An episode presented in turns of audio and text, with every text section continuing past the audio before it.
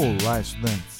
Sou o professor Marco Nunes e este podcast é uma revisão rápida do Nerd Curso Biologia sobre a sucessão ecológica em uma lagoa.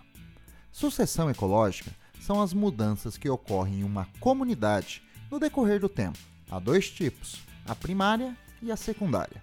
Vou dar um exemplo de sucessão primária em uma lagoa.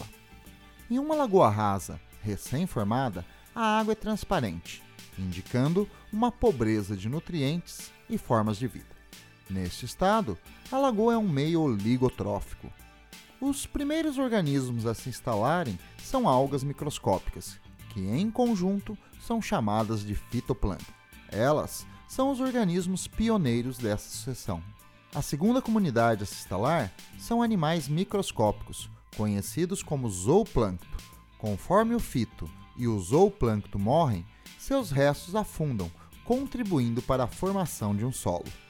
A ação dos decompositores enriquece a água com nutrientes. Sobre o solo submerso se desenvolve uma comunidade de plantas aquáticas e várias espécies de animais.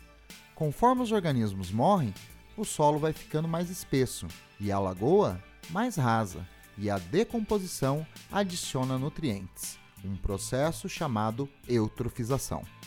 A lagoa pode secar e passar a ser ocupada por gramíneas, posteriormente por pequenos arbustos e mais tarde por árvores, chegando a uma comunidade clímax, muito diversificada em espécies vegetais e animais. Este processo é natural, mas pode ser acelerado pelo homem, com o desmatamento que facilita a entrada de materiais terrestres na lagoa e pelo uso de adubos nas plantações, pelo lançamento de esgoto e rejeitos industriais ricos em nutrientes. Bom, é isto aí. Continue firme nas revisões do Nerd Curso Biologia e bom estudo!